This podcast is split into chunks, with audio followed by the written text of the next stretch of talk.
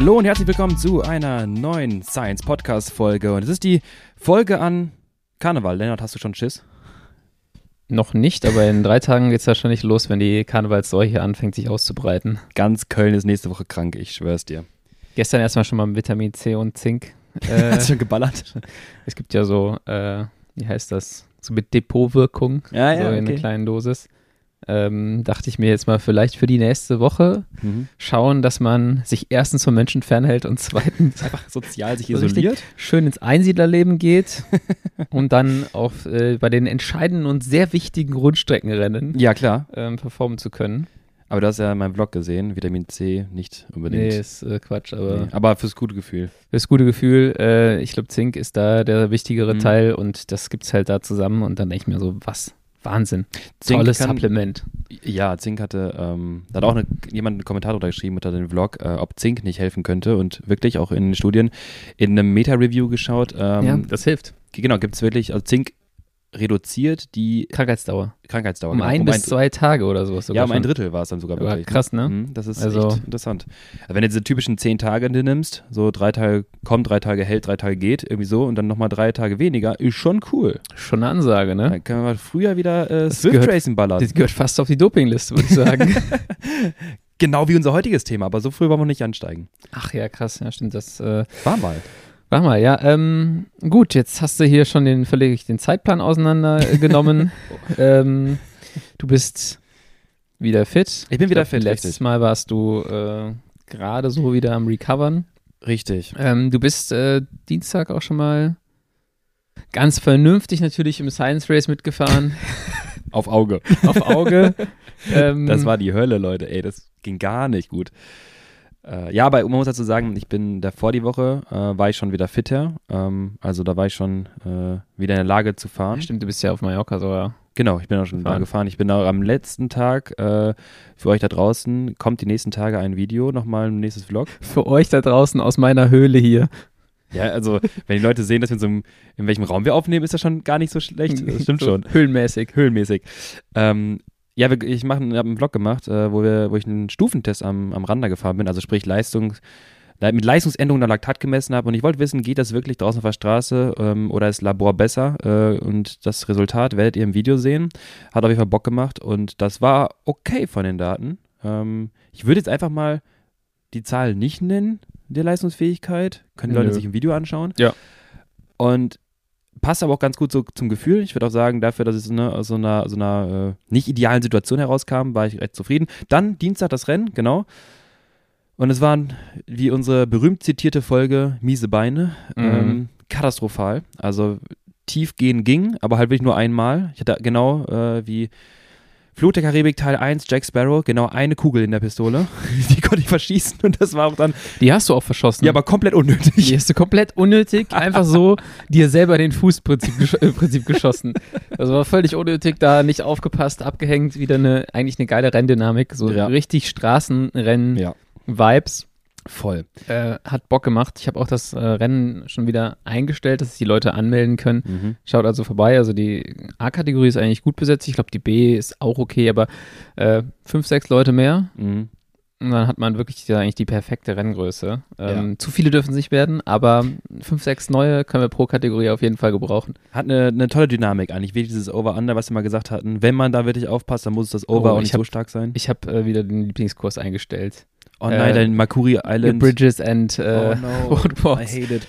Viermal vier Minuten. Ähm, Dieses Rennen, diese, dieses, diese Strecke kommt wirklich dreimal in der ganzen Swift Racing Saison bei uns vor, insgesamt. Ja, ist beste, Mal. beste Strecke. Ja, Eigentlich die beste Strecke zwischen Recovery und äh, Intensity. Ich finde eben nicht, ich finde nämlich oben, das zieht sich so lang und die Abfahrt ist am Ende so kurz, dass für ein Finale, da ist gar nichts mehr für ein ja, Recovery. ja, okay, aber wenn du jetzt sagst viermal vier Minuten, dann wirst du jetzt auch nicht sagen, okay, ich brauche da acht Minuten Pause. Nee, das ist richtig, aber ich kann nicht mehr sprinten danach. Nee, ich auch nicht. Ich sprinte auch irgendwie aus Prinzip nicht mehr aus Swift. Das tut mir einfach zu sehr weh. Ich lasse die Leute einfach mal fahren. Ja, habe ich auch gesehen. Ich bin dann abgehangen worden am Dienstag und Ja, dann genau. vorne geschaut, was du machst. Am Also, Dienstag hab ich der, auch so. der juckt dem ja gar nicht. zum Ziel Nee, am, am Dienstag habe ich dann auch gedacht, Mhm. so, ja, komm, versuch's noch ein bisschen Time in Zone zu verbringen und das irgendwie über Attacken zu machen, aber Sprinten, Alter, gar kein Bock. Da waren am Ende so alle 10, 11, 12 und Lennart 3,3, 3,2, 2,8. Mir Da egal. habe ich echt aufgegeben. Äh, also mit dieser Thematik habe ich nichts mehr zu tun. Das, Das- das, der, der, der, das Endresultat Mhm. aus diesem Sprint ist immer so unangenehm, dass ich mir Mhm. das spare. Ja, da hast du, da hast du recht. Da holst du noch zwei Plätze irgendwie und dann. Ja. äh, Ähm, genau, ja. also nochmal für die Leute, die nicht wissen, wie sie zu diesem Swift-Rennen kommen. Ähm, falls es da noch welche gibt, äh, auf Swift unter Clubs äh, gibt es den Science Club und da werden die Rennen immer angezeigt. Ähm, und wenn ihr der Link, wenn ihr den Link teilen wollt, das geht auch. Also das Rennen ist offen für alle Leute, ähm, die den Link haben. Also man muss nicht mal in dem Club sein. Wenn ihr jetzt nochmal den Link weiterschicken wollt, geht das auch. Ähm, das noch kurz zum, zum Swift Race. Yes. Ähm, und interessanterweise war ähm, die Dynamik, die wir sonst besprochen haben, mit diesem Over-Under, konnte ich jetzt mal, als, äh, mal Recap zu der Woche davor, weil wir gerade über den Training sprachen. Ja. Ich konnte das Under wirklich nicht gut leisten. Ich habe aber gemerkt, also ich, mein, ich merkte, dass mein, mein, mein Puls und meine Atmung auch ein bisschen runterfährt, aber lokal, wir hatten schon mal über die potenziell relativ rasche Anpassung Ja, der. Laktattransporter gesprochen und das, man merkt es halt richtig. Ich war noch auf Maler, die Jungs. Voll. Und da bin ich ja auch auf Malle, unabhängig von der Krankheit, auch da keine Intensität gefahren. Das heißt, faktisch hatte ich ja zwei Wochen, drei, zweieinhalb Wochen keine wirkliche VC Max Belastung. Das ist auch zum Beispiel für alle, die jetzt im Trainingslager sind oder demnächst drin sind und äh, dann wiederkommen und dann die ersten 40, 20er zum Beispiel fahren und sagen, boah Gott, das ist ja schrecklich. Äh, ja, aber ähm, keine Sorge, das heißt nicht, dass eure VC Max verflogen ist. Die kannst du ja durch ähm, Low-Intensity, High-Volume-Training entsprechend auch trainieren. Das ist wirklich dieses Laktat Shiften, Laktatkinetik hin und her. Und ich habe gemerkt, durch die regelmäßigen Swift-Rennen, äh, irgendwann hat es das so gut eingespielt, wie wenn du vier Crits fährst und irgendwann geht Ja. das schon, dieses Over-Under, das kannst du gut aufbauen, abbauen. Ja, und da war es halt wirklich, äh, ja, Over, noch weiter Over, bisschen Under und dann kam das nächste Over. Dann habe ich noch dem äh, Colonia Kids Trash Talk zugehört auf Discord, das war komplett Banane. Äh, wenn dann aus, von fünf Leuten oder sechs Leuten nur zwei racen und die anderen einfach so fahren und seinen Müll erzählen. Entsprechend hört man auch ein bisschen zu wie so ein Podcast und war auf jeden Fall abgehangen. davon. Ja, da muss man schon echt, ich habe das auch gemeint, ich habe keine Welle getroffen, weil ich Ja. einfach so konstant gefahren bin und dann irgendwie mal so, ah fuck, ich habe schon wieder verpasst, dass alle Ja. losgefahren sind mit 500 Watt. ähm, ja, äh, ich hatte gerade noch einen Einfall.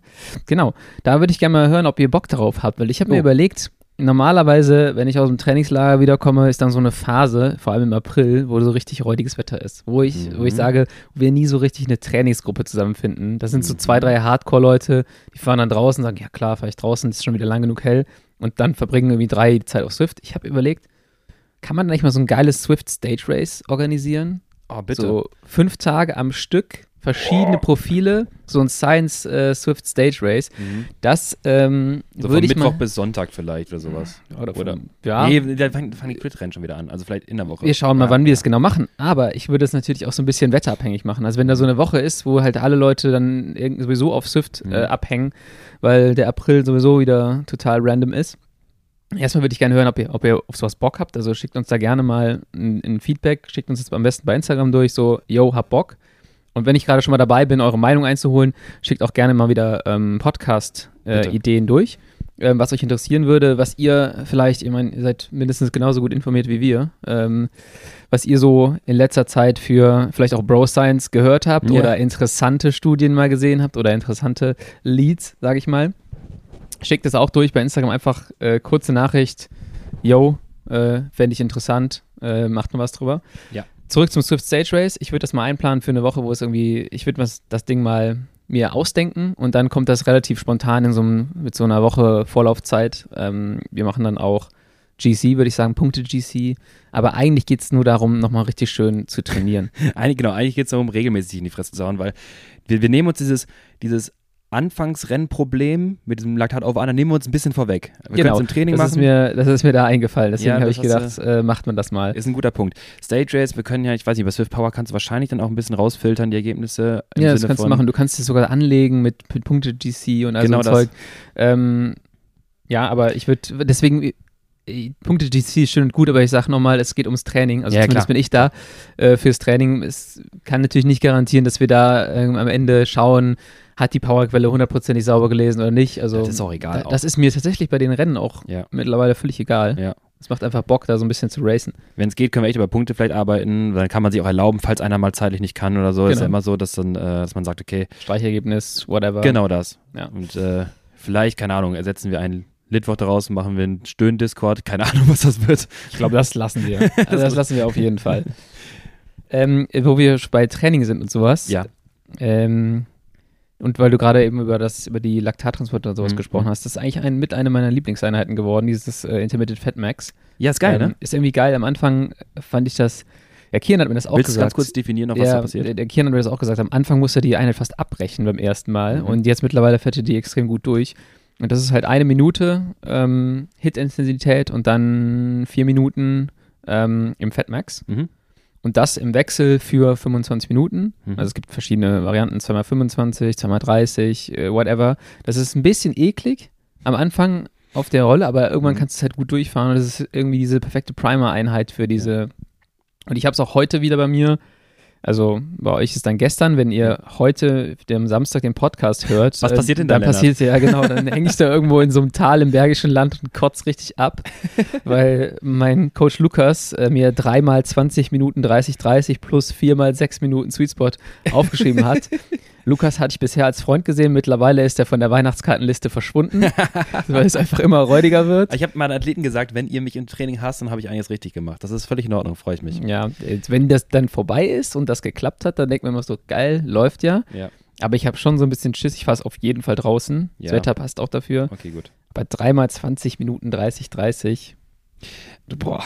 Also auch da, ich weiß, du hast letztes Mal, boah, doch letztes Mal war Jetzt das habe ich richtig bisschen- abgekotzt bei diesen 15, 12, 10. Deswegen. Ja, ja, stimmt. Und du hast aber auch letztes Mal, wollte ich gerade sagen, äh, bei dem Double Threshold Day auch gesagt, boah, oh Gott, ich weiß nicht, was passiert. Und nachher war es so nach dem Motto, oh, hätte ja schon fast noch mehr gekonnt. Gut, dann nachhaltig haben wir darüber gesprochen, dass vielleicht ein bisschen, auf jeden Fall, das war ein gutes Training. Es hat an den Tag selber nicht war nicht zu hart wahrscheinlich, aber Ja. danach hast du schon gemerkt, das hat es genau getroffen. Und ich schwöre dir, nehmen wir, sp- spulen wir das ein bisschen vor in Frühjahr, Sommer oder sowas und du bekommst nochmal so eine Einheit. Du wirst da richtig Spaß dran haben. Diese 3 x 20 x 30 30 ist eine, eine Intensitätsform, habe ich irgendwann für mich entdeckt auch und andere haben es auch gefeedbackt. Marc ist, glaube ich, 4 x 20 schon gefahren und wollte mal 5 x 20 ausprobieren. Ähm, ich glaube, mehr, mehr ist nicht immer besser, klar. Ich würde sagen, der Kollege muss mal aufpassen für die Rennen, die er fährt, dass er nicht Ja, ja. zu viel Hit fährt. Auf jeden Fall. Das Ding ist halt nur, unabhängig davon, ob das progressiv oder das funktioniert oder also wirklich sinnvoll ist, aber es ist wie eine Art Steady State aus Intermittent Exercise. Also du hast immer, du hast immer das Gefühl, das habe ich unter Kontrolle. 40, Mhm. 20er, 30, 15er. Let's see. Ja, ja, 40, 20 und 30, 15er sind so sukzessive, oh Gott, äh, das, äh, das, das potenziert sich hier, die Laktatkinetik, Laktatkonzentration, das wird immer, immer schlimmer. Und 3 mal 20 mal 30, 30, ich habe es in den Moxie-Daten auch schon gesehen, das ist ein Steady State, wenn du es richtig triffst. Genau, wenn du es richtig triffst. Ich Oh kann Mann, ja, der Training Peaks gibt nicht- dir auch so eine schöne Range an. Ja, und da ist natürlich, also ich werde dann morgen, wenn ich diese Einheit das erste Mal Oberkante. fahre, werde ich, genau, werde ich definitiv nicht die Oberkante wählen, sondern ich werde irgendwo im ersten Satz eine vernünftige Pace wählen Mhm. und dann einfach mal schauen, wie sich dieses angebliche Steady-State-Gefühl denn äh, entwickelt. Oh, Lennart guckt mich hier gerade an, so zweifeln. Ich kann ja nichts sagen, um gerade ein bisschen positiv zu bestimmen. Nein, das du siehst wird schon- einfach aus wie gerade jemand, der seine, äh, so, so, so, ein- so, ein, äh, so ein Verschwörungstheoretiker, der jetzt einfach gar nicht von seiner Meinung hier ab möchte. Nein, nein, meine Meinung ist ganz klar, das ist schon zu schaffen. Ich, also wenn ich die Unterkante wähle, dann, dann packe ich das schon. Ja. Die Frage ist halt, Du wirst auch mehr überraschend, mehr, mehr genau, die Frage ist halt, wie kann ich das, wie hoch kann ich das pushen innerhalb der Zonen Mhm. ähm, und wie kann ich das am Ende absolvieren? Und das ist ja auch eine andere Art von 30-30er, als wenn du zum Beispiel 3x8 fährst. Die fährst du ja. Ja. auch ganz anders. Das, ist, das hat ja hier jetzt einen ganz anderen, ein ganz anderes Ziel. Ich sagte, bei 20 mal 30, 30 ist so ein schönes Das ist halt reine Schikane hier gerade. Das hat auch was Physiologisches. ich finde es halt so geil, das ist wie bei 4 mal 8 Minuten. Niemand wird auf die Idee kommen, oh, jetzt gehe ich mal richtig rein und guck, was passiert. Bei, bei 20 mal 30, 30 4 mal Ehrfurcht- 8, 4 mal 8 Minuten äh, Hit Decrease als allererste Genau. Einheit auf der Rolle mal zu testen. genau das.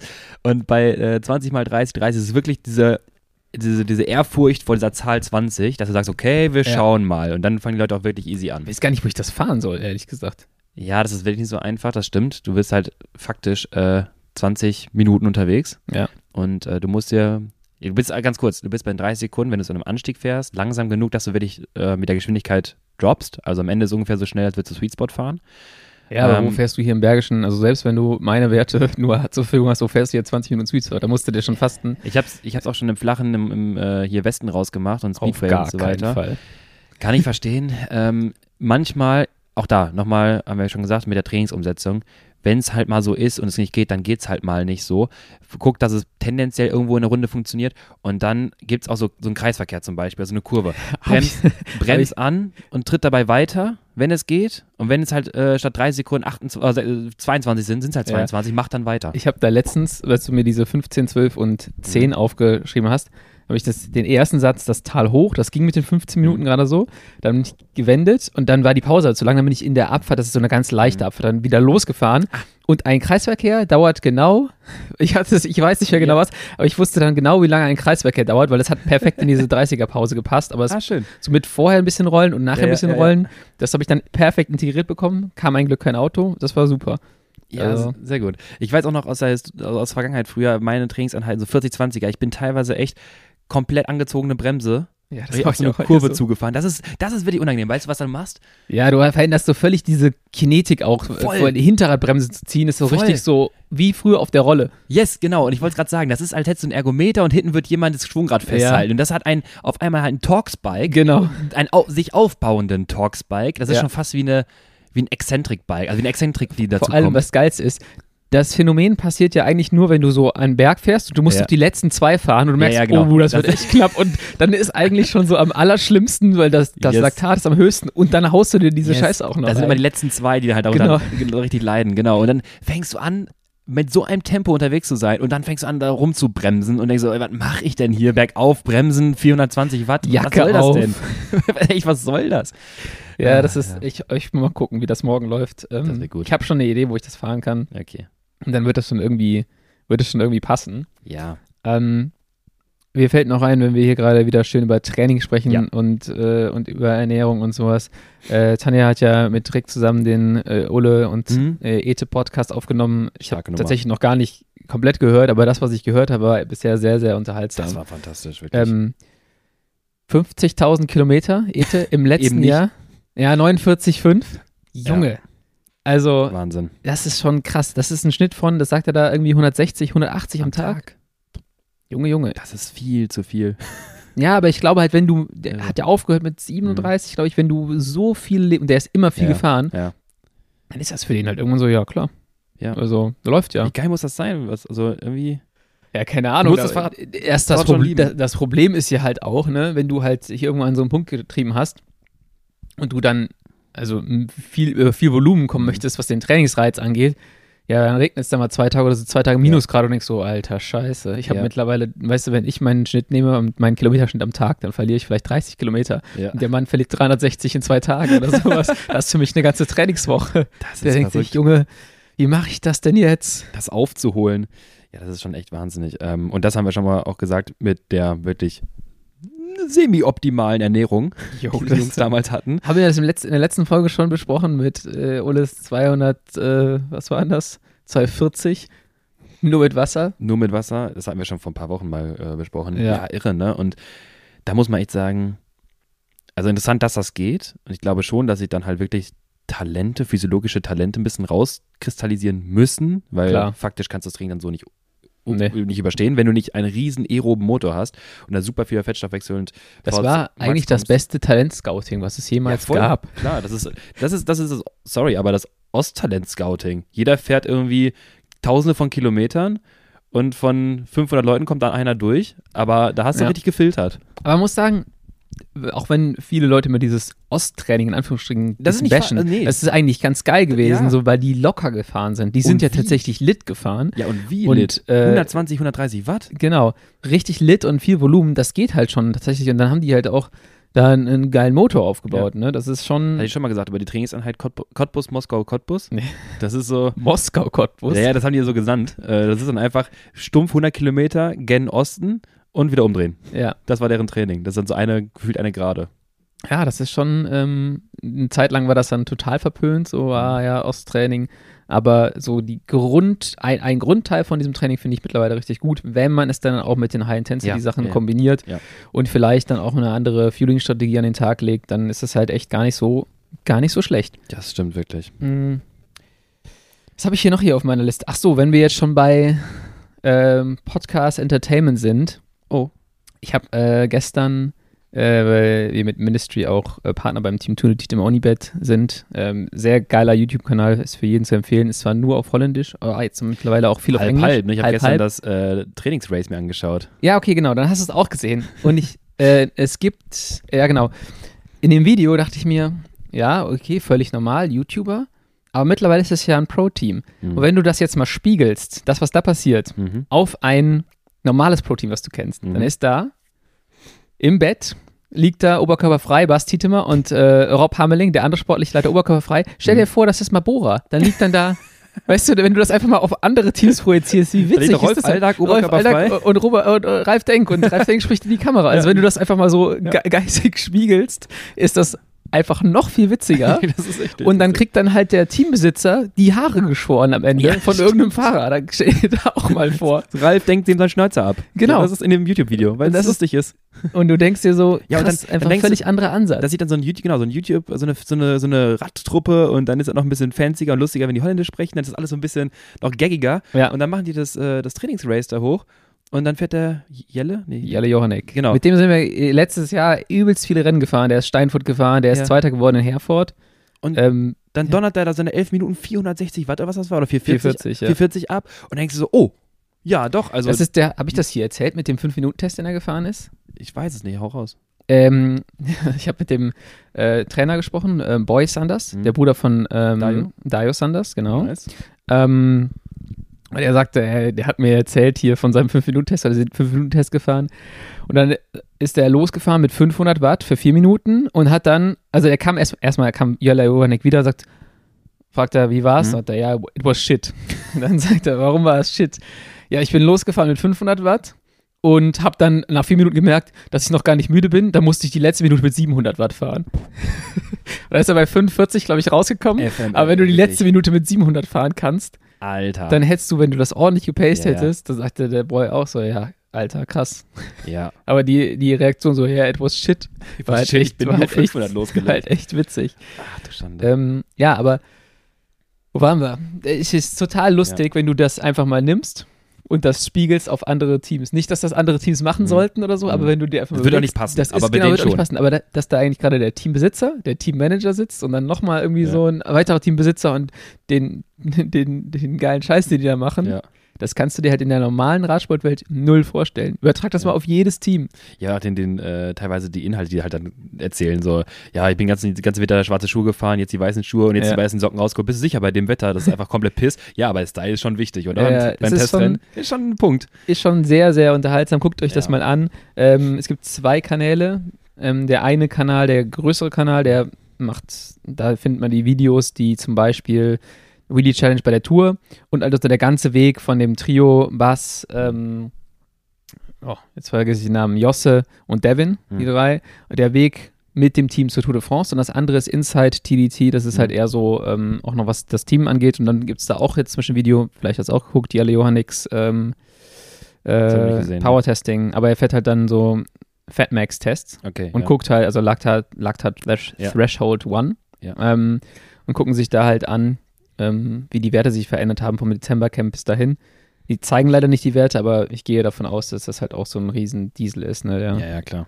Und ähm, da habe ich mit, mit Boy auch drüber geredet, über dieses, über so Power Profiling und ähm, Mhm, cool. LT1 und er sagt halt, es gibt schon viele Fahrer, die halt ein, die halt ein frisch, ein sehr, sehr gutes Power Profile haben Mhm. und dann aber ermüdet, ist es halt dann echt beschissen und deswegen ähm, macht es halt auch total viel Sinn zu schauen, okay, wie ist die LT1 für Leute, die am Ende World Tour fahren wollen, weil das entscheidet halt auch, okay, Juniorenrennen, Ja. kannst du in drei Stunden, da brauchst du halt nicht die krasse LT1, aber wenn du Plus halt ein irgendwie- Labordiagnostik, die auch impliziert, dass du exakt, ultra gut bist, aber dann brauchst du trotzdem nachher die Fatigue Resistance auf exakt, genau. Stunden. Und deswegen hast du einige, und äh, ich meine, wir hatten Mauro hier schon mal im Podcast, Mhm. Mauro Schmid, der mir auch letztens, äh, als wir einen Kaffee getrunken haben, gesagt hat, ja, ich fahre halt nach äh, fünf Stunden den gleichen fünf Minuten Wert wie nach fünf Minuten.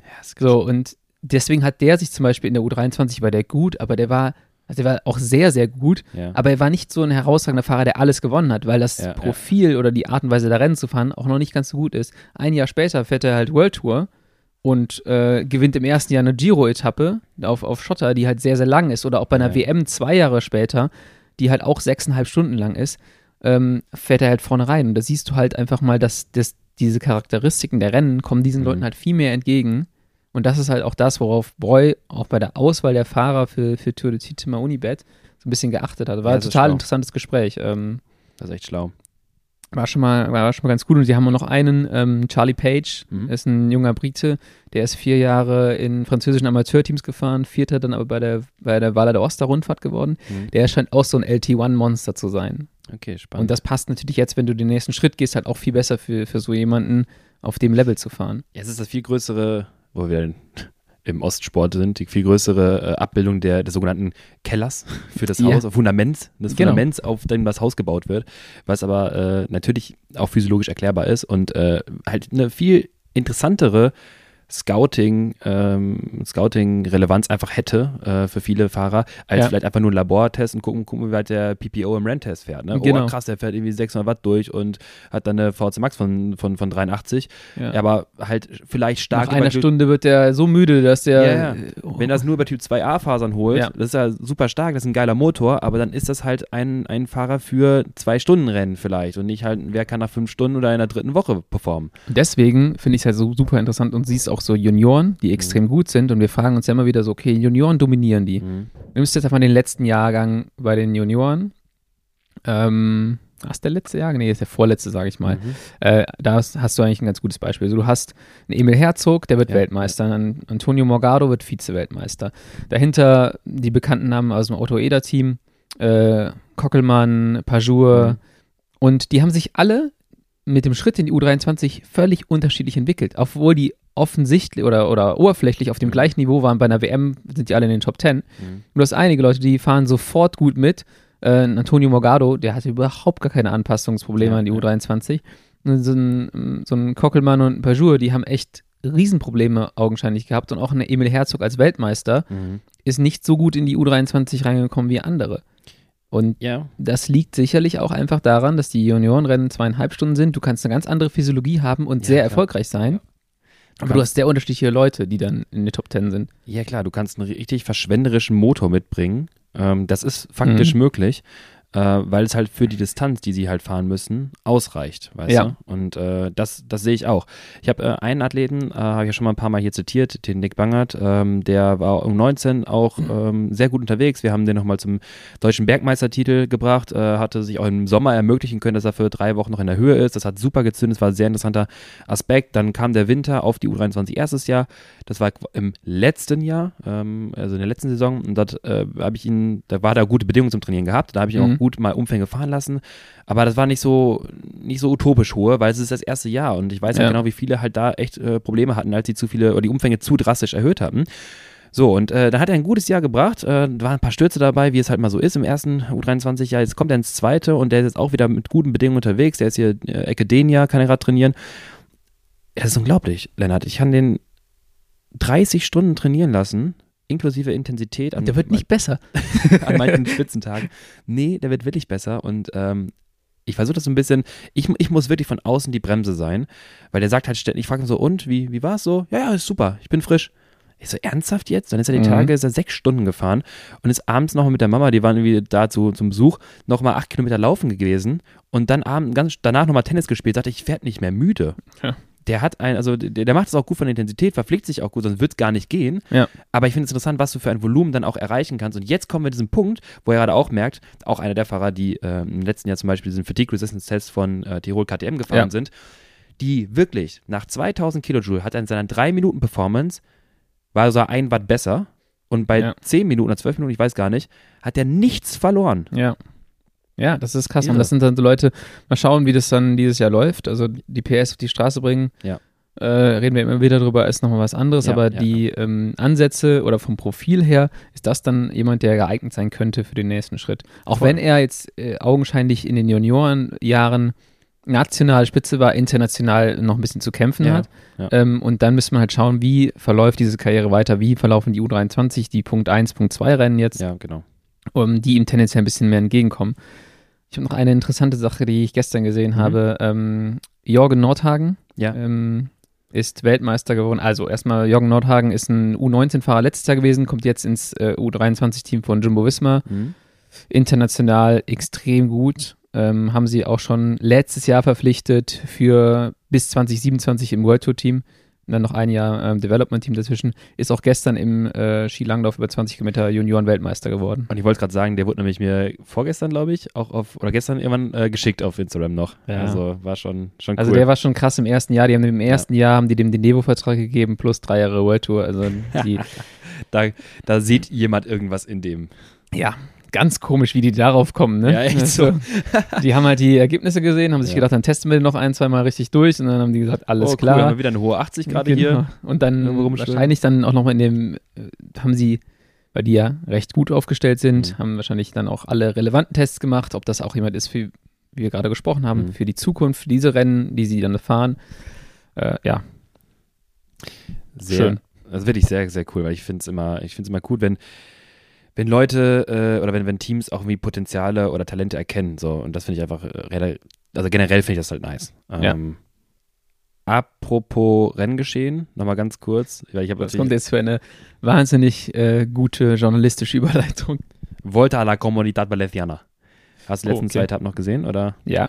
ähm, Brand McNulty, gerade gut unterwegs, Mhm. also echt gut am, am Performen. Vorletzte Etappe, die vierte Etappe, Eine Sache, Brandon McNulty hat ja eigentlich geheiratet, aber da lässt er sich jetzt scheiden und heiratet Alexander Vlasov, weil die beiden sind ja nur zusammen unterwegs. Ja, also egal, wow. egal wo der, egal wo der hingeht. richtig gebauter Dad-Joke. ja, Das ist echt deine Aufgabe. Nee, war gut, war gut. ähm, das ist krass. Die fahren das gleiche. Rennprogramm, die ersten acht Rennen. Ja. Und die fahren, es ist genau ein Niveau. Ja, das ist äh, echt witzig. Weil es auch ein bisschen sein muss wie, wie äh, wo war, wer war das Meme denn noch? War das äh, mit Van der Poel und ich weiß gar nicht. Ähm, wo er sich umdreht und dann so, you again? Ja. Das ist so wirklich so, jetzt fährt Blasov los, letzte Etappe, an dem letzten Anstieg da, wo es vielleicht hätte noch was passieren können, am Ende ist nichts passiert. Ja. Aber Brent McNulty fährt so auf, auf Auge hinterher. Das war so, du wusstest genau, ja, Blasov kann nicht wegfahren, das wusste er auch irgendwie, hat es versucht und Brandon hatte dann irgendwie so, das sind das 15 Meter, sieht den da vorne und weiß genau, Bro, Wer weiß, du die fährst letzten sieben Tage sind wir genau immer alle irgendwie 4,30 gefahren Ja. über die und die Zeit und ich weiß, du wiegst ungefähr das gleiche, du Ja, genau. das gleiche. Was soll denn jetzt hier passieren? Ja, genau. Boah, wie gut muss das sein? ey, Solange du dich nicht richtig schlecht oder müde oder Ja, leer ja. fühlst, in dem Moment denkst du so, ja, eigentlich kann er ja jetzt gar nicht wegfahren. eben, das muss doch so genial sein, wenn du so einen Boss-Move hast. Ja, Ja. Ähm, schön. wir diskutieren jetzt nicht über seinen Schnäuzer, das müssen wir machen an anderer Stelle. Ein Amerikaner. Ja, okay. Ähm, nee, ich fand, Aber du hast auch hier fast so einen Schnäuzer. Ey, so weit gehe ich noch nicht. ähm, ja, sein, der Anstieg, wo sie das Ziel oben äh, Ja. vorverlegt hatten anscheinend, ne? Boah, Ähm, da muss ich kurz noch was loswerden. Ich will es auch gleich loswerden. Ich, ich weiß, was du sagst. Ich zitiere eben ganz kurz die Performance von äh, Brandon, weil das fand ich echt spannend. Was habe ich hier? Den letzten Anstieg ist er gefahren. Ähm, 19 Minuten 23, diese letzten sieben Kilometer, 463 Watt Average, 6,8 Watt pro Mhm. Kilo und das vor allem mit einer Normalized Power von 480. Und wenn man sich anschaut, bevor der weg ist, was haben die nach den Serpentinen immer angetreten? Ey, da gehen die jedes Mal auf 650 bis 700 hoch. Das heißt, er macht seine 4, 460 Average wirklich so stark intermittierend. Mhm. Und da habe ich echt riesen Respekt davor, wie er das umsetzen kann. Ähm, das war, das war wirklich eindrucksvoll. Und dann haben hinten raus performt er halt, wo er dann irgendwie halb, also ganz steile Abschnitt dann fährt. Ja. Sechs Minuten mit 468, 470 Average, also 6,9 Watt pro Kilo und danach so einen Intermittent Belastungsprotokoll. Also ein 20-Minuten-Test, wo du 12 Minuten intermittieren fährst Ja. und die letzten sechs Minuten davon aber deine höchste Performance fährst. Wow. Tja. Und ganz kurz danach, das Training danach, kommt nach Hause, zwei Tage, Girona, die typische Runde, Juvenel Sangels, hinten wieder äh, über den einen Hügel südlich zurück Mit Brandon McNulty Speed. und fährt zwei Tage aufeinander folgend, zweimal genau das gleiche. Der fährt einfach nur diese Runde, mehr nicht. Junge, Ich verstehe das nicht. äh, guck dir mal, ich habe den ja das erste Mal, dass ich Brandon McNulty Ja. ge- gesehen habe oder gefunden habe auf Strava, Ja. 2016. Der fährt diese eine Runde bei sich in Arizona. Carefree äh, heißt der Ort, wo Ja, die Runde ja. immer rumgeht. Sieht aus wie so ein Dino ge- eingezeichnet. der fährt die immer wieder. Der Oh hat drei oder vier Runden. Wie stumpf kann man sein? Ja, der, der kriegt das einfach, also wenn du aus den USA kommst und dann Ja. halt da diese Vierecke fährst in Arizona, dann ist so, Das ist Elsa Gels einfach. äh, sind in wunderbar. im Anstieg sind mehr Kurven drin, als du normal in der ganzen Woche in den USA fährst. so, deswegen ist dem das auch scheißegal. Jetzt fährt, fährt US auch Gravel, weil da mal eine Kurve hin und wieder ist. Ja. Und dann fährt er halt den, äh, den zweiten Anstieg von auf dieser Runde und das mal nur zur Einschätzung. Ja, so 278 Watt, ist 4 Watt pro Kilo, 120er Puls, so viel zu aeroben Motor, ne? Also, Der hat einfach einen geisteskranken Motor. Der ist ja, fährt ja seit den Juniorenzeiten 240 bis 260 Average auf vier Stunden. Ja. Ja. Also, so ganz kurz, was wolltest du zur vierten Etappe sagen? ja. Also da steht halt irgendwann 15 Minuten vor Ende der Etappe unten so ein Einblender, dass Ja. die Etappe oben am, am an der letzten Bergwertung endet, ja. Und Liebe jeder weiß das. Also jeder. Dann fahren die jeweils dann Ziel. Ja. Brandon McNulty jubelt, Ja. stoppt seinen Wahoo oder Ja. Garmin, da kommt der nächste und Ja. alle so. Und die Kommentatoren bei Eurosport, die Deutschen, ja, Also, Ver- versteh ich jetzt vielleicht, auch nicht. vielleicht denkt der, der hat hier gewonnen. Und dann äußern sie ah, für so einen Profi ist das aber ein echt äh, amateurhaftes Verhalten, dass der er wird hier, ja eigentlich die Rundfahrt gewinnen Genau, wollen, nicht nur die Bergwertung. Und das Geile ist, oben ist ja die Zeit eingeblendet. ja, Und nach vier Minuten Original checken die beiden dann auch so, ah ja, das Ziel war ja da oben. So, jeder wusste, ich Liebe- so, Leute, Ja. eu- eure Aufgabe ist, dieses Renngeschehen im Auge zu behalten und Ja. die Informationen drumherum. liebe Grüße an der Liebe Stelle, weil ich weiß, dass Grüße. Jean-Claude mal im Pro Bike Academy äh, Channel auch schon gesehen hatte. ähm, ja, also da sagte auch einer von den, Ba- äh, sagte, ich weiß nicht, wer es sagte, ja, das muss uns auch einer sagen. So, ich dann mit meinem, meinem Nutella-Brötchen in der Fresse in dem Moment. Ja, genau, sitzt so. Halt, stopp. ich, Das saß ich auch da. ich so eine Minute zurückgespult. Englischer Kommentar. Gehört. Alle And genau. now, the finish, on top, haben vorverlegt. Ich so, alles da. Zurückgespult wieder. Französischen Kommentar. Ja, alle wussten's. Okay, wusste. Holländischer Kommentar, der wusste es auch alles da. Ey, ich hab dich so, ich saß auch da wie so, wie der typische Fußballfan, so vor Ja. dem Fernseher, so irgendwo, auch wie du, irgendwas am Futter, so, hat ihn doch eingeblendet. Mensch. Ich war auch so richtig allmann, so Moment, das wollen wir mal prüfen, ob das hier. Ja, das war schon, das war schon stark. Oh, da habe ich echt wieder, Ja. ich habe jetzt, ich habe mir ein Apple TV gekauft, um Discovery Plus auf Englisch zu gucken. Ich war so verzweifelt nach zwei Wochen, dass ich das nicht ausgehalten habe. Oh, schön. Ja. Ja. Tag darauf äh, fand ich auch ganz geil, nochmal kurz Side-Fact, gewinnt Will Barter, der noch nie was gewonnen hatte vorher. Und wie, ne? Also den haben sie ja irgendwie fahren lassen, dann aufgeholt, dann doch wieder fahren lassen. Und hast du das Finale gesehen davon noch? Mhm. Ähm, da hat sich doch, ganz ehrlich, ganz kurz, Lidl Track und so, die, also Lidl Track hat sich auch selber einfach den, den Sieg versaut. Die hatten zwei Anfahrer und dann haben sie quasi einen, der war noch gar nicht durch, die haben sie einfach in so Aber der Kreisverkehr. war schon todesgrau, Mann. Meinst du? Ja, Okay. der hat, der hat schon, der musste ja relativ früh fahren. Die sind Okay. ja halt mit den Leuten, ich, mit denen die im angefahren sind. so halb überholt, der hat noch ein Tempo drauf gehabt. Ja, aber Gut. das war halt zu langsam, um den noch einzuholen. Und die mussten halt vorher Ja. mit den Leuten ackern, Ja, ja. um da wieder hinzukommen. Der einzige, einzige Team, was geholfen hat, war Euskadi, wo ich dachte so, für wen? Genau, Also, warum? ihr habt hier Jonathan Milan in der Gruppe. Wer von euren Dudes glaubt, er sei jetzt hat denn gerade hat denn gerade im Funk gesagt, Jungs, also ich glaube, ich pack den. Irgendwie so. meiner. Ey, Spolei, meiner. Die ich. Also die haben ziemlich, ich habe das auch während des, ich habe das mit äh, Tim Teutenberg zusammen, haben wir da gesessen Okay. und wir haben auch da gedacht, so, ey, was machen die da? Und ähm, dann habe ich mal geguckt und Tim meinte auch so, ja, die haben einen, der ist schon Okay. relativ schnell, aber natürlich nicht Milan schnell. Ja. Es war einfach witzig, wie alle anderen Teams sich gedacht haben, so, Alter, wir fahren hier keinen Meter, wenn der Milan, der jetzt Ja. anscheinend über so Kackberge mit rüberkommt mit seinem Riesengewicht, Ja, ja, also irre. kranke Maschine, ja. wir fahren hier keinen Meter und die Jungs haben gesagt, alles klar. Gekauft worden, keine Ahnung. Aber okay, ich dachte nämlich bei Lidl Track, ich weiß nicht, welcher Anfahrer es war, dass, äh, die hatten ja zwei, dann kam Milan, sodass jetzt der eine irgendwie so ein bisschen abgelöst wurde, obwohl er hätte vielleicht noch machen können. Dann hast du dann irgendwie, was 1,5 vor Ziel noch ein Anfahrer. So, dann Ja. war schon klar, okay, jetzt ist das Ding Das so läuft durch. nicht mehr. Genau, das Ja. Problem ist halt einfach, dass der Das Tempo reicht dann nicht. Mhm. dass das Tempo nicht mehr reicht in dem Moment, wo du halt, weil dir, weil dir die Strecke ausgeht. Ja. Und das hätten, also der hätte halt früher vielleicht, die hätten früher vielleicht anfangen müssen, noch ein bisschen härtere Führung zu Ja. fahren. Aber Will Barter war einfach unfassbar stark, der ist Ja, aber nicht klar. langsamer geworden. Ne? Das so zu halten, ne? Ähm, War schon krass. Ja. Mit seiner 60er-Kadenz. Ja, das war, äh, war eine solide Leistung. Hab Okay. mich gefreut für. Nee, haben wir. Äh, ja, wir müssen jetzt irgendwie mal die Kurve kriegen. ja, Lukas, du bist doch äh, auch immer der Mann der, der Mann der Überleitungen. Ey, was Will Barter wahrscheinlich im Finale ge gezogen hat, ist ein Activator. Und was ist ein Activator drin? Äh, nur Chemiemüll. Genau, Koffein, richtig. Oder ein Gel mit Koffein, was er wahrscheinlich genommen hat. Er hat wahrscheinlich vielleicht das, ähm, das, das äh, Matcha-Gel von Mindestweg irgendwo gefunden. Deswegen so eine Lukas, Zündung am Ende gehabt. Denn ich habe, brutale Überleitung in das Thema Koffein. denn wir haben uns heute überlegt, lass uns doch mal Koffein ähm, sprechen. Und ähm, normalerweise stellst du die Fragen. ich? Ja. Ja? Okay. Lukas, was ist denn Koffein? Ja, komm. Soll ich die Strukturformel zitieren? Äh, nee, das wäre. mal sagen, das, was, wie wirkt Koffein oder was, also was also, machen wir mit? Okay, das ist, sagst du, wie, wer, hast, hast du zufällig True Detective die vierte Staffel geguckt? Da sagt die, Mhm. da sagt die Ermittlerin auch mal, wrong question. Genauso fühle ich mich gerade. Okay, wrong question, Lennart. Also, äh, Koffein. Ja. Wie wirkt Koffein, Lukas? Tolle Frage, Lennart. Und zwar, ähm, ja, also im, im sportlichen Jetzt ist er nicht vorbereitet, ne? Er gibt mir die Frage vor und fängt dann an zu stottern hier.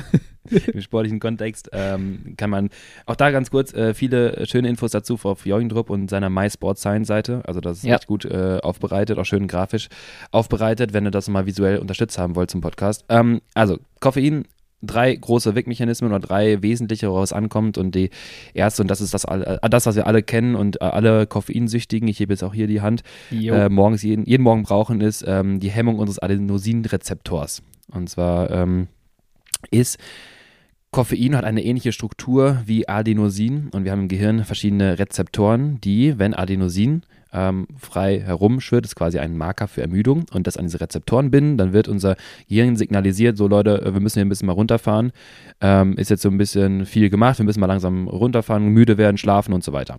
Was Koffein macht, setzt sich an diese Rezeptoren und blockiert diese. Das ist erstmal nicht weit schlimm, aber es blockiert letztendlich die Rezeptoren dafür, für die Botenstoffe, die Ermüdung signalisieren. Und zu einem gewissen Maße geht das, äh, natürlich nicht unendlich, aber zu einem gewissen Maße kickt dann auch Koffein und äh, ja, sorgt dafür, dass wir uns weniger ermüdet fühlen und wacher empfinden. Das ist immer die, der Basic-Wirkmechanismus von Koffein bei Ermüdung oder halt Konzentration. Äh, da jetzt mal direkt die Frage, die ja. die meisten auch haben. Ähm, wie wirkt das auf den Magen-Darm-Trakt? Auf den Darmtrakt und warum mhm. sprinten alle Leute mal los nach ihrem ersten Kaffee am Morgen? ähm, ich muss sagen, diese Frage jetzt mir echt äh, verstellen müssen. Ich weiß es nicht mehr ganz genau, warum es äh, abführend wirkt. Ähm, ich bin wirklich nicht ganz sicher. Ja, vielleicht, ich meine, ähm, das ist ja auch so bei Panik bei Tieren. Da wird ja auch erstmal bei den Tieren alles ja. rausgeschossen. Ähm, und die Müdigkeit wird ja auch gehemmt in so einem Moment. Vielleicht ist das tatsächlich, äh, später geht das da einher. Ja, das, man könnte es halt vielleicht so argumentieren, weil Koffein wirkt auch ähm, Adrenalin stimulierend, mhm. was wiederum letztendlich der zweite große Effekt ist. Ähm, Adrenalin wird in der Nebenniere gebildet und dann letztendlich dann erhöht ausgeschüttet und das wiederum ist übrigens auch ein, äh, ja, ein Trigger für erhöhte Fettoxidationsraten. Jetzt bin ich nicht ganz sicher, ob die Adrenalinfunktion und das vielleicht gefäßverengende, das ist auch so bei mhm. Koffein, ob das wirklich den Magen-Darm-Trakt so äh, ähm, so stimuliert, dass wir dann halt direkt auf Klo sprinten müssen. These, Filterkaffee wirkt auch nochmal anders, aber egal. Okay. ja, ich trinke nicht so viel, nicht ah, okay. so viel Filterkaffee. Äh, vielleicht teste ich mal Filterkaffee am Morgen äh, und mach mal so eine kleine Studie. Ja. Ähm, du hast gerade schon diese Fettoxidation erwähnt. Ja, ich steige da jetzt mal direkt ein ähm, mit wieder einer Frage. Ich Bitte. bin letztens äh, längere Tour im Bergischen gefahren mhm. und wir haben eine Kaffeepause gemacht, eine längere. Ja ich habe das häufiger mal, dann fahre ich los mhm. und bin absolut, nach so zehn Minuten bin ich so absolut high. Ja. ja. Ich stehe völlig neben mir und das hatten dann noch in der Runde noch so zwei, drei andere. Das war, glaube ich, da auch nochmal, ähm, war ein Filterkaffee, den wir da getrunken haben. Keine Ahnung, ob das nochmal eine Auswirkung hat, aber du merkst dann so, du bist so ein bisschen Matsche in der Birne, mhm. du bist so ein bisschen leer und ich habe das Gefühl, ich kann mit meinen Augen nicht mehr so richtig alles fokussieren das kam jetzt nach Koffein. Also du bist erstmal potenziell sehr sensitiv dafür und gerade in sehr, ähm, meiner Meinung nach, in sehr äh, glykogen verarmten Zuständen. Genau. Kickt das nochmal anders? Ja, das ist nämlich das Ding, was ich habe das natürlich nicht immer, wenn ich eine Kaffeepause mache, ja. aber da, wo wir den ganzen Tag auch ein bisschen zügiger gefahren sind, wir haben da zwar schon was gegessen auch, ähm, so einen riesigen, habe ich glaube ich mal erzählt, so einen riesigen mhm. Zopf da gegessen. Mhm.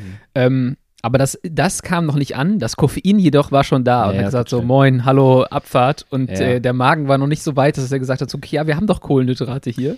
Ja, ja, äh, Adrenalin sorgt ja auch generell für ähm, unterschiedliche, ja, unterschiedliche Effekte auf deinen Metabolismus. Also Nervensystem wird anders angesteuert, du bist halt wacher, du bist da. Das ja. ist unser Fight-of-Flight-Reaktionsmechanismus-Weg, äh, was wir auch schon mal sagten mit dem sympathischen Nervensystem. Also unser ganzer Körper ist auf ähm, Attacke getrimmt. Ja. Und äh, merkt man auch, wenn man zu viel Koffein mal hatte. Ich habe mir mal irgendwie, ich hatte einen Tag, ich weiß noch, da wollte ich irgendwie lernen und äh, habe mich gedacht, komm, ich irgendwie habe ich jetzt Bock, ich habe das im Starbucks gemacht. Warum in so einem Café in Starbucks? Und dann kannst du einfach stumpf deinen Pot Kaffee for free nachfüllen, wenn du Filterkaffee bestellst. Ich habe mir den, den, großen geholt. Das sind 0,7 Liter. und ich habe den dreimal nachgefüllt. Ich habe zwei Liter Boah. Kaffee getrunken. Lennart, ich habe gedacht, ich kriege deinen Herzinfarkt. Ich, mir ging so schlecht danach. Und das ist dann dieses, äh, was wir schon mal sagten, diese umgekehrte Parabel mit äh, einem Höhepunkt und danach wird es zu viel. Das ist zu aktiv. Das ist ja. wirklich nicht mehr gut. Ich habe mich wirklich schlecht gefühlt. Äh, auch da solltet ihr mit Koffeinmengen äh, aufpassen. In einem gewissen Maße, da geht das auch ganz gut. Ein paar Tassen kann man am Tag auch vertragen. Also ganz normal normale Kaffeetassen kannst du ja. theoretisch vier, fünf bis sechs Tassen, je nachdem wie gewohnt du bist, auch vertragen. Das geht. Man muss also sagen, was du gerade sagtest, die Koffeinmenge oder vor allem halt, wie es wirkt, ähm, bei erhöhtem Volumen, also mehr Verteilungsfläche, ähm, sprich ja. in einem Americano oder halt einem Filterkaffee, ähm, auch wenn vielleicht nicht per se, wenn man die gleiche Koffeinmenge hätte, ähm, wirkt es nochmal ein bisschen anders, weil es großflächiger im Magen-Darm-Trakt verteilt ist und dann anders an die Rezeptoren wirkt. So. Und ähm, deswegen kann es schon sein, dass du halt so einen, so einen Attacke-Mechanismus ja. hast. Übrigens dazu, es gibt die Studien, die zeigen können, dass erhöhte Fettoxidationsrate und erhöhte freie Fettsäuren im Blut rumschwimmen. aber nicht unbedingt, dass ein glykogensparender Effekt eintritt. du verbrennst dann einfach mehr in dem Zeitpunkt. Du machst Fett und, und das Kohlenhydrate. Ist ein bisschen die, genau, das ist ein bisschen Diskussion. Also es gibt dann äh, so ein bisschen Uneinigkeit, ob es wirklich glykogensparende Effekte hat, aber zumindest ist es ein Turbo-Effekt. Ne? Ja. Also deinen Metabolismus richtig stimulierst und auf Attacke gehst. Ja, das ist ganz interessant. Ich wollte mich gerade fragen, ob man das mal messen könnte. Ob wir mal zwei Stunden im Labor fahren, Mhm. Dann halbe Stunde, also ohne zu viel zuzuführen an, an Kohlenhydraten, dann 20 Minuten, 30 Minuten Kaffeepause, Mhm. dann wieder drauf und mit der Spiro messen, was aus dem Baseline, aus der Baseline-Fettoxidation dann in diesem Moment wird, weil der, der, das körperliche Gefühl ist so anders. Du denkst, Mhm. also denkst halt, was geht hier eigentlich gerade ab? Ja. ähm, dass ich das gerne mal in, in Zahlen sehen würde. Und die Mhm. extremste Form hatte ich, habe ich glaube ich hier auch schon mal erzählt, nach so einer fünf Stunden Tour irgendwann im Winter, wo es arschkalt war und ich viel zu wenig gegessen habe und dann drei Cappuccino rein. Mhm. Ey, mir ging es so schlecht für eine Stunde, also wirklich. Das ist ein schmaler Grad und da würde ich jetzt direkt die nächste Studie zitieren, die finde ich super geil. Ich glaube, das habe ich auch schon mal äh, in irgendeinem Video mal äh, eingebracht und das ist die Studie von Talanian and Spreed. Äh, low and moderate doses of caffeine late in exercise improve performance in trained cyclists. Vielleicht Mhm. hast du die schon mal gesehen. Und zwar ging es darum, ähm, dass die Athleten ein intermittierendes Belastungsprotokoll, eine Rennsimulation gefahren sind. Und am Ende geht es um einen 30 Minuten Time Trial. Nach diesen zwei Stunden, die sie dann an, nee, äh, doch zwei Stunden, ein bisschen mehr als zwei Stunden, die sie Belastung vorgefahren sind und am Ende ein Time Trial. Der Time Trial ging ungefähr 30 Minuten, jetzt grobe Orientierung, wurde eine Energie ausgerechnet, aber jetzt mal grob 30 Minuten. Dann haben sie drei verschiedene Kontrollgruppen, äh, drei verschiedene Gruppen. Einmal Placebo, hat also kein Koffein bekommen. Dann Low-Dose, äh, Dosis äh, Koffein sind 1,5 Milligramm pro Kilogramm Körpergewicht, circa 100 Milligramm bei den Probanden gewesen. Oder die mittlere, äh, moderate Dosis von 200 Milligramm Koffein. Ungefähr Orientierung, das ist, äh, glaube so anderthalb doppelte Espressi, irgendwie sowas. Ähm, nach anderthalb Stunden innerhalb dieser Belastung oder auch anders gesagt 40 Minuten vor dem Zeitfahren. Also wenn du Ja. jetzt ein zweieinhalb Stunden Rennen hättest, so nach Stunde 50 sich dann so ein Koffein reinzudonnern. Die Zeiten waren am Ende im Zeitfahren bei Placebo, also kein Koffein, 28 Minuten 41 plus minus 38 Sekunden. Mittlere Dose, äh, also geringe Dosis, 27 Minuten 36, eine Minute schneller, plus minus 32 Mhm. Sekunden. Und die höchste Dosis war 26 Minuten 36, also nochmal eine Minute schneller, plus minus 20 Sekunden. Und da siehst du halt, mittlere und leichte Dosis von Koffein sorgt für eine verbesserte Performance in Zeit, für einem Zeitraum von 26 Minuten. Also wir können Ja. nicht mal sagen, dass es nur die Fettoxidation dort triggert, sondern diesen Turbo, Ja. unser Metabolismus wird richtig angekurbelt. Und da muss man jetzt sagen, aufgrund von dieser Studie zum Beispiel, ja, Koffein, auch spät im Wettkampf, äh, wie, eine, wie ein Activator oder ein Koffeingel, hat einen Effekt auf deine Zeitfahrperformance oder auf ein Finale. Ja, auf jeden Fall. Und deswegen stand es mal auf der Dopingliste. Das hast du ja ganz am Anfang Ja. schon angeteasert in dieser Folge. Mhm. Da wolltest du direkt nach 30 Sekunden die Überleitung ins Thema machen. Ja, und was haben wir gemacht? Nach 40 Minuten. ja. Aber gut. Ey, erzähl mal hier. Naja, nee, mit also, welch, wei- weißt du, mit welcher, mit welchem, ähm, mit welcher Dosis das auf der Dopingliste stand? Und Ah. wann es, ich meine, das ist halt irgendwann so in den Anfang 2000ern, also 2007 bis 2010 muss das wieder runtergenommen worden sein. ich glaube 2008, weil meiner Meinung nach der letzte, der positiv mit Koffein getestet wurde, war Thomas, Markus, ich weiß nicht, Pfoten, Geroldsteiner im weißen Jersey bei der Tour, irgendwie sowas. Wirklich, der wurde, einer von denen Ja? wurde mit, ja, Koffein nicht. Das aber der hat das weiße Jersey bei der Tour zwar nicht gewonnen, aber das Nee, ist aber hat nach Paris gekommen. Ja. Genau, und äh, einer von, also ich weiß nicht jetzt, sorry an der Stelle, aber äh, irgendeiner hatte es, wurde positiv auf Koffein getestet. Ich glaube, damals hast du aber auch nicht so eine komplette Sperre bekommen, Ja. sondern du wurdest halt wie so halb rausgenommen. Ich weiß die Dosismenge gerade wirklich nicht mehr. Das ich weiß waren nur, irgendwie, Hm? aber auch sehr, sehr hoch. Also es ist Ja, ja. keine Dosis, die du mit, es waren irgendwie so 20 Espressi oder du sowas. musst halt Koffeinpulver nehmen. Oder Tabletten halt. Tabletten, ja. genau. Das ist das Problem. Und da, da kommen wir auch in das Moment, da sollten Leute auf jeden Fall aufpassen. Viel ist nicht immer besser, das wissen wir. Und gerade mit, äh, mit, ich sag mal, normalen Kaffeemengen kommst du selten in diesem Bereich. Jetzt stiehlst du mir die wenigen äh, guten Fragen, die ich hatte. Aber was meinst du denn dazu, Lennart? Welche Dosierung, Lukas, ist zu empfehlen pro Kilogramm Körpergewicht? Wow. Da habe ich mich nämlich damals mit Poolheim eigentlich verrechnet, als ich dann in der letzten Ah, ja? Rennstunde vier äh, Koffeingels genommen habe, a 100 Milligramm. Ähm, Was hast du gemacht? ja, in Poolheim, das war 2022. Ja. Da habe ich vier Ministry Matcha Gels reingeknallt. Huh. Und damit auch, im Nachhinein habe ich, ist mir aufgefallen, 160 Gramm Kohlenhydrate nochmal nachgeladen. Das hat aber Das erstaunlich funktioniert. gut funktioniert. Mhm. Also das war total blöd. Eigentlich, das hätte ich mal im Training testen sollen, aber Mhm. extrem high in Carbs plus extrem high in Koffein. Mhm. Ähm, aber das hat extrem gut funktioniert. Okay, So. wow. Ja. Gut. Ähm, Hätte auch einfach, äh, das war der, übrigens an dem Tag habe ich dann gesagt, so Jungs, bitte fahrt alle hinterher, ich fühle mich gut. Stell dir vor, du lässt die alle hinterherfahren bei diesem Kurs. ja. Er sagt so, ciao, ich muss eine Runde vor Schluss aussteigen, ey, wo ist das nächste Dixie? das wäre auf jeden Fall auch ein Fiasko geworden. Ähm, das ist wie Euskadi kurz äh, durchfunkt. Jo, den Milan habe ich. Genau. Äh, doch nicht. doch Ciao. nicht, doch nicht, doch nicht.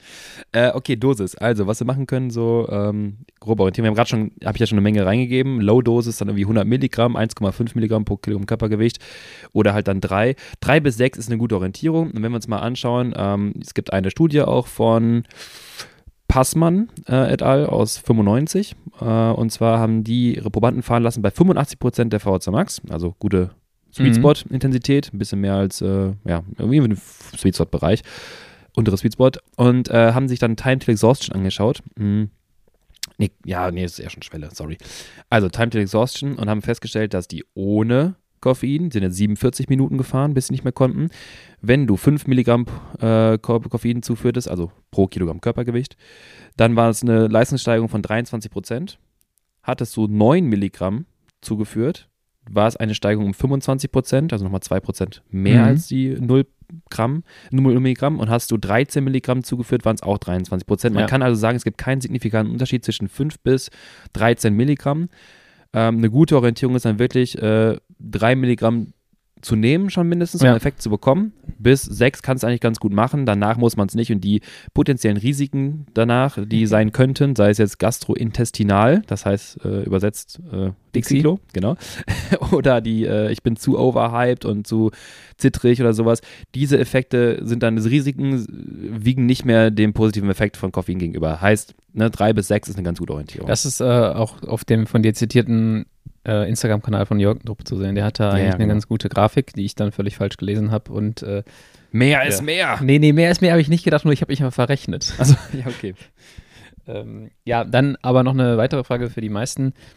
Wirkungslänge und halt auch Wirkungsgeschwindigkeit sind, glaube ich, zwei wichtige Faktoren. So knall Mhm. ich mir das, gehe vorm Start rein, bei einem anderthalbstündigen Crit, bei einem vierstündigen Straßenrennen, wann mache ich das? Ähm, ja, wir haben gerade schon eine Studie ja zitiert mit, ähm, mit, mit äh, der äh, Caffeine Late in Exercise, also ein bisschen, ne, wann du, wann es nimmst. Also du, Vorteil hast du dann schon noch. Die haben jetzt in dem Moment 40 Minuten vorm Finale äh, zugeführt und das ist auch so ein bisschen die Empfehlung.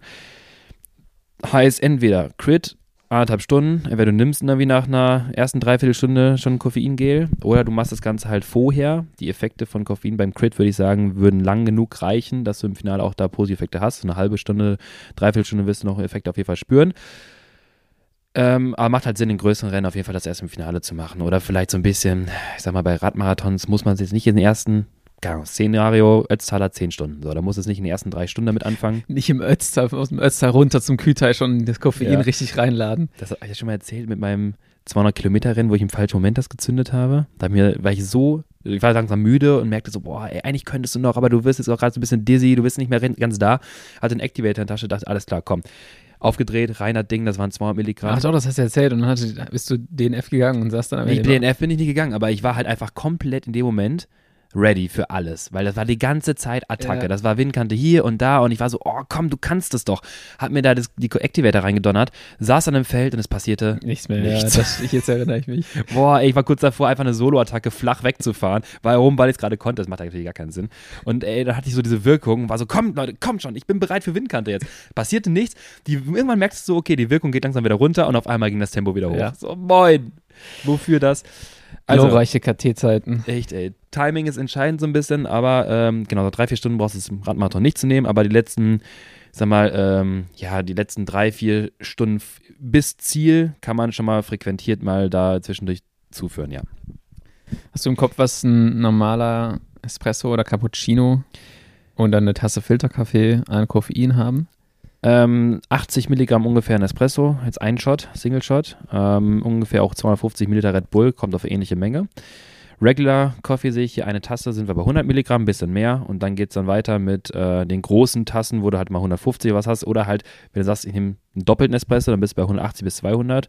Wenn du dann halt die Menge von 5 bis 6 Milligramm haben möchtest, musst du zwei doppelte Espressi nehmen. Das ist, äh, das ist auch so die, die Musst du äh, schlürfen Orientierung. so im Feld? Ja, so äh, am, am, am Rocket Espresso stand vorbei. Oder aus dem Teamauto und hinten ist die Rocket aufgebaut, Oh, dann wie reichen gut. die so Espressi raus. Gut. Ähm, ja, oder Activator haben halt 200 Milligramm, da bist du direkt schon bei einer guten Dosis dabei. Äh, 100 bis 200, je nachdem, was draufsteht. Produzieren Leute noch Activator? Ich habe das schon lange nicht mehr gesehen. Nee, ich auch, so also ein nee, Zeug. Also ich glaube, mittlerweile decken die das einfach über Koffeingels ab oder genau. im Profibereich, glaube ich, tatsächlich auch mit Koffeintabletten. Ja, genau, das ist es halt. Also Activator war so eine Ampulle. Früher, ich weiß nicht, wenn die Leute das jetzt nicht kennen, da ist halt äh, einfach nur Koffein gewesen in Flüssigform. Ja. Es schmeckte einfach wie, keine Ahnung, wie Ochsenpisse schmeckt, aber ich glaube, so müsste das schmecken. Das war wirklich nicht, das war super bitter. ja. Und im Rennen, hat- das hat dir auch im Geschmack den Stecker gezogen. Ja. Ja. Ähm, ich frage aus dem Grund, weil Ja. wir trinken ja fast alle Kaffee im Alltag. Yes. Und ähm, ich glaube, da gibt es immer wieder die Frage, soll man, wenn man jetzt einen wichtigen Wettkampf hat, vorher kein Koffein konsumieren, um dann im Wettkampf vielleicht noch einen größeren Vorteil zu haben? Ähm, macht es Sinn oder macht es nicht Sinn? Ich glaube, ich habe diese Studie mal gelesen. Ich lass dich die aber zitieren, weil du das am Ende besser kannst als ich. Aber Er hat sie schon auf. Oh mein Wahnsinn. Gott, Lennart, du stellst heute wirklich, das sind Flanken, die sind perfekt. Und ich springe wieder Der- hoch und der David Beckham des Podcasts. ich springe wieder hoch und köpf den Ball übers Tor. Und zwar, ähm, genau, do you need to refrain from coffee to get the maximum effect of caffeine? Denn, Zitat, ähm, unser damaliger sportlicher Leiter, ähm, der, der Christian Henn, meinte auch, sie hatten einfach Wochen vor der Tour auf Koffein verzichtet, um dann die Effekte von Koffein innerhalb der Tour zu genießen und äh, war wohl für viele Fahrer echt ein richtiges Problem. Mhm. Im Nachhinein muss man sich äh, anschauen, die Studie von De Souza 2017. Ähm, De Souza Gonzalez äh, hatte dann sich angeschaut, was ist denn, wenn ich jetzt hier als Low-Caffeine-Consumer, also eher wenig gewohnt oder moderat oder viel äh, gewohnt, die Koffeindosis reduziere gegenüber einer Kontrollgruppe oder halt weiterhin äh, die, die äh, Koffeinmenge halte, wenn ich dann einen Test fahre. Jetzt mal ganz alles zusammengefasst, abgerappt, egal ob du High, Low oder Moderat Koffein gewohnt bist, ähm, es gibt keinen wirklich nennenswerten positiven Effekt von Koffein runterzugehen, seine Sucht quasi ein bisschen einzudämmen, um dann bei einem gewissen Event dann irgendwie mehr davon zu haben. Wer mag, also die, die es machen, und ich kann es auch durchaus vorstellen, berichten ein anderes Gefühl, das schon. Also Ja. das Gefühl, dass es zündet mehr, jetzt mal grob gesagt. Wenn man es wirklich auf den Stoffwechsel sich anschaut und die Leistung anschaut, macht es keinen Unterschied. Sie haben sich auch Placebo-Gruppen angeschaut, also die haben wirklich dann dekoffinierten Kaffee wohl bekommen und äh, ja, also dieses, diesen Koffeingeschmack. Ähm, ich glaube nicht, dass man das dann nicht ganz wirklich nicht erkennt. So, äh, das wird man schon merken, aber es gab keinen Unterschied in dieser Zeitfahrperformance. Im Gegenteil finde ich halt, und das kann man auch mal diskutieren, wenn du so Koffein gewohnt bist, auch morgens mit einer Tasse Kaffee, und ich habe auch schon mal den Fehler gehabt, ich habe eine Zeit lang den falschen Kaffee gekauft, hatte wirklich dekoffiniert und habe das nicht gemerkt so im ersten Moment, weil ich nicht damit gerechnet hatte und du, also ich bin komplett, Ja. ich komme da gar nicht in Schwung. Ich Also es ist noch schlimmer als keinen Kaffee zu nehmen. Ja, ich habe das auch mal gemerkt, so wenn du dann keinen Kaffee bekommst morgens und Mhm. dann sitzt du irgendwann mittags, denkst so, mir geht's nicht gut, ich hab ein bisschen Kopfschmerzen, Ja, was genau. ist hier los? Und dann denkst du so, ich hatte keinen Kaffee heute Morgen. Genau. Und äh, da, diese negativen Effekte, die man dadurch hätte, Ja, können, ja, aber die, die wiegen dem vielleicht nicht über, hundertprozentig, ja. positive Effekte hat. Jetzt können wir diskutieren und die, die jetzt vielleicht sagen, ey, Koffein ist auch nicht immer so geil. Absolut, wir müssen jetzt auch nicht das, äh, das, das zu, alles zu sehr hochhypen. Wenn man sich das anschaut, gesundheitlich negative Folgen haben wir dadurch nicht. Okay, wir haben positive Leistungseffekte, können wir nachweisen. Haben wir Suchtpotenzial? Ja. Ja, Koffein ist einfach, hat gewisse Suchtpotenziale, definitiv. Und wenn man sagt, okay, das ist etwas, was ich meinem Körper jetzt nicht antun möchte, weil ich jetzt sagt, ey, ich möchte nichts, was jetzt, was mich potenziell süchtig macht und hin und wieder davon zu verzichten, ist auch nicht verkehrt, gehe ich absolut mit, auf jeden Fall. Ähm, man muss es auch nicht overhypen, definitiv. Äh, man sollte auch noch wissen, was man da so ein bisschen zuführt. Es ist aber prinzipiell erstmal, wenn man sich das anschaut, nicht schlecht, auch nachhaltig nicht schlecht. Zwischendurch mal seinen Konsum ein bisschen einzudämmen und sowas, finde ich auch völlig vernünftig. Wenn man irgendwann nur noch auf diesem Sprit fährt, ist vielleicht auch nicht so, so genial. Auch wenn einfach eine sechs Tassen, sieben Tassen pro Tag auch in Ordnung ist. Das muss man halt für sich entscheiden. Das ist schon saftig. Also klar. ich bin, glaube ich, bei zwei bis drei äh, pro Tag. Mhm. Und äh, im besten Fall mal zwei und versuche halt im Alltag zu vermeiden nach 17 Uhr. Wahrscheinlich wäre es sogar noch besser Das, nach äh, 16 Uhr. Ja, genau. Das ist ein Ding, das hast du sehr gut gesagt. Das Da- merke ich tatsächlich, auch wenn ich den irgendwie um 17.30 Uhr, dann liege ich abends im Bett, denke mir so, Moment. Das ist mein Fehler, wenn ich äh, zu lange hier im Studio hange und dann halt nochmal äh, Swift Racing fahren will, dienstags. Und dann sage, okay, jetzt muss ich einmal nochmal fürs Race ein bisschen pushen. Und dann hast du dann so einen 17 Uhr Espresso reingedonnert. Den merkst du halt wirklich abends noch. Ich merke bei Ja. mir immer so, wenn ich mir auf meine, mein Gel-Lager gucke, dass im Winter auf einmal der prozentuale Anteil von Koffeingels immer größer wird. Weil ich halt immer abends fahre und denke mir so, Doch nicht nehmen. Nee, brauche jetzt auch kein Koffeingel nehmen. Die ganzen Mango-Gels und die Lemon-Gels gehen also weg und da liegen so Matcha und Cherry, gucken mich so an, hey, verbrauche uns auch mal. Wir sind auch noch da. Ich werde bald schlecht. ja, genau, die muss ich jetzt beim Trainingslager alle, alle reinknallen. Denn dann fällt nur noch auf Koffein im Trainingslager. Ja. Ähm, ja, das ist, das ist, äh, das ist wirklich eine Diskussion, die man halt führen kann, dass man, äh, hatten wir, glaube ich, auch bei Schlaf und Regeneration in dem Thema. Das ist auch eine der Checklisten für verbesserte Schlafqualität, ist halt wirklich abends nicht mehr Koffein groß zu nehmen. Ja. Und diesen äh, nach dem, so typische Italiener, äh, Pizza und danach noch ein Espresso, ja, kann man irgendwie machen, wenn man das Gefühl hat, man kann es äh, für sich ver verkraften und hat, leidet nicht im Schlaf drunter. Aber ideal ist es halt nicht immer. Ja, stimmt da bewundere ich die Leute immer, die dann abends um 22 Uhr sagen, ja, ein Espresso würde ich noch nehmen. Ja. so, Bro. In, unter einem Szenario kann ich das ganz gut. Das Trainingslager, wenn ich eh scheiß grau bin. Dann geht das wirklich. Ja, dann passiert eh nicht mehr viel. Dann ist es nur so ein Tropfen auf den heißen Stein Ja. und du pennst trotzdem wie so Genau, das ist, das ist wie äh, so ein Nachmittagskaffee. Kennst du das, wenn der schon konditioniert, dass du einfach danach wegklappst? So, danach, wenn ich einfach Nachmittagskaffee, kann es sein, dass ich entweder richtig wach werde oder nach todesmüde. Ja, ja kann sein. Ich äh, habe immer eher das Gefühl nach einer langen Einheit und ich hänge auf der Couch. Ich habe das jetzt nicht mit, dem, nicht mit dem Mhm. Kaffee in Verbindung gebracht, sondern dass die Müdigkeit eher so zeitversetzt kickt. Ja. Aber das Gefühl kenne ich halt schon. Das ist wie die Konditionierung, den äh, Tour de France Helikopter zu hören. So, ciao, das ist, äh, der Da, macht was da fängst du auch an, an zu pennen. Der, der, der, der, der Kammerhelikopter, der macht was mit mir, ja. Ja. Das macht richtig viel mit mir. Okay, das ist das hier bei mir nicht. So eine, so eine Übergangsetappe. Leute, Feedback. Also ich bin nicht der Einzige, glaube ich, und ich habe das schon mal von anderen gehört. Ich stehe immer so unter Strom, wenn ich dann auf einmal Jean-Claude Leclerc höre, dann stehen mir die Haare zu Berge. da bleibe ich wach. Nochmal ganz. Ihr jetzt fährt er über die Bergwertung und freut sich ziemlich doll jetzt über die Was Bergpunkte. für ein Amateur. sag ich mal. Ähm, bitte ganz kurz feedbacken. Äh, triggert euch das auch? Radrennenübertragung, äh, Szenario Sommer, äh, so ein Sonntag irgendwie. Noch, aber ganz kurz, noch 100k bis Ziel, irgendwie sowas. So eine komische, so eine nicht. Gut, dass du jetzt Sonntag gesagt hast, nicht Dienstag 100 K Kennt Ziel um das? 13 Uhr. Kennt ihr das als normaler Arbeitnehmer, wenn ihr so um 13 Uhr vor der Fernseher so Übertragungsetappe Tour so euch anschaut. guckt und dann pennt? Ja, Lukas, cool. Weißt du, Montag ist der Ruhetag und Dienstag die erste Übertragungs äh, Überführungsetappe und wo nichts passiert. Weißt du, wo ein Akeas Hamsik-Fahrer vorne alleine gibt fährt? es nicht mehr, muss man sagen. Das ist Was? vorbei. Ja, es gibt eigentlich keine Überführungsetappen mehr, wo nichts Vierte passiert. Etappe dieses Jahr. Äh, letztes Jahr, sorry. Ja, okay, eine Was von war- 21. das Hast waren du mal- 120 Watt Average bei Hast du- Pitcock. Ja, aber hast du mal Tour de France äh, 2005 gesehen? Da fahren die eine Woche durch Frankreich und machen nichts.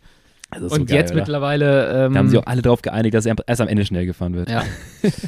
So, jetzt hast du das dritte Mal Feedback eingefordert. Äh, Ich denke mal, unsere Instagram-DMs ähm, auf dem Science-Channel, wer noch nicht folgt, gerne folgen. Wir veröffentlichen jetzt auch immer Posts zu unseren ähm, Podcast-Folgen, werden auch mal ein paar coole Reels raushauen, hoffentlich in Zukunft. Äh, folgt uns da, schickt uns da gerne mal den äh, Input. Und ähm, ja, ich würde sagen, wir rappen jetzt mal hier ab Yes. Wenn du nicht noch irgendwelche coolen Studien hast. Ich würde nochmal sagen, deckt euch fleißig ein mit den Trainingsplänen fürs Trainingslager, damit ihr da strukturiert und sauber durchkommt und nicht irgendwie an Tag 1 schon All-Outs fahrt, an Tag 2 nochmal und danach äh, krachen geht. Also schaut nochmal bei den Trainingsplänen vorbei. Ich glaube, da ist einiges, ähm, was man sich schön mitnehmen kann fürs Trainingslager. Ja, und genießt den Vlog von Lukas. Ich bin auch gespannt auf den Laktatstufentest. Yes. Genau. Nächstes Du, Mal du können hast die wir- letzten Worte. Nee, nee, ja, nächstes Mal können wir über die, über die Stats vielleicht kurz diskutieren, wenn du Bock hast ähm, und wie es dadurch weitergehen könnte. Genau. Äh, jetzt Trainingslager-Season fängt an, genau, Lennart hat gesagt, Trainingslagerpläne und jetzt an dieser Folge mit Koffein, ähm, also keine Sorge, ein, ein Mid-Ride-Espresso oder Mid-Ride, von mir aus auch Kaffee con Leche, ähm, kann durchaus die Fettoxidation etwas erhöhen, ähm, wird nicht die Rieseneffekte in deinem Training im Fettstoffwechsel bedingen, aber trotzdem gar nicht so verkehrt und äh, Teilweise auch der Mid-Ride-Stop finde ich auch super für Athleten, gerade bei umfangreichen Trainingslagern. Macht es euch auch, weil ähm, ihr einfach dadurch auch ein bisschen mehr esst und äh, weniger euch leer fahrt. Das ist in Ordnung für die, die es mögen. Für die, die es nicht mögen, ist auch in Ordnung. Bin gespannt auf eure Geschichten und dann hören wir uns in der nächsten Woche. Ciao, ciao. Haut rein. Tschüss.